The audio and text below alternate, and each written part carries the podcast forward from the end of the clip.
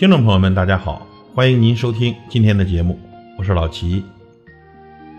人生一世就好比是一次搭车旅行，要经历无数次的上车下车，时常还有事故发生，有时是意外惊喜，有时是刻骨铭心的悲伤。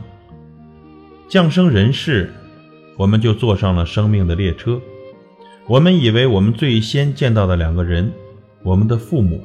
会在人生的旅程中一直陪伴着我们，可是很遗憾，事实并非如此。他们会在某个车站下车，留下我们孤独无助。他们的爱，他们的情，他们不可替代的陪伴，再也无从寻找。尽管如此，还会有其他人上车，他们当中的一些人将对我们有着特殊的意义。他们中。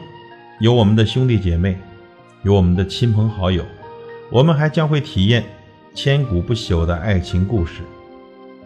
坐同一班车的人当中，有的轻松旅行，有的却带着深深的悲哀，还有的在列车上四处奔忙，随时准备帮助有需要的人。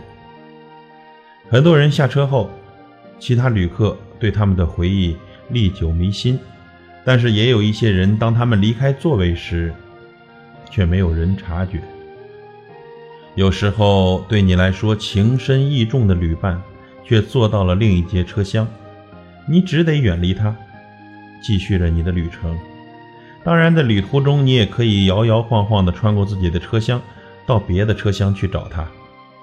可惜，你再也无法坐到他身边，因为这个位置已经让别人给占了。不过没关系。旅途中啊，充满挑战、梦想、希望、离别，就是不能回头。因此，尽量使我们的旅途愉快吧，善待旅途上遇见的所有旅客，找出人们身上的闪光点。永远记住，在某一段旅程中，有人会犹豫彷徨，因为我们自己也会犹豫彷徨。我们要理解他人，因为我们也需要他人的理解。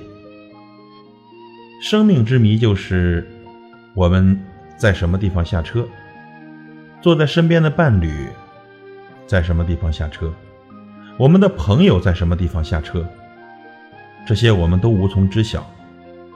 我们的孩子上车时没有什么行李，如果我能在他们的行囊中留下美好的回忆，我一定会感到幸福。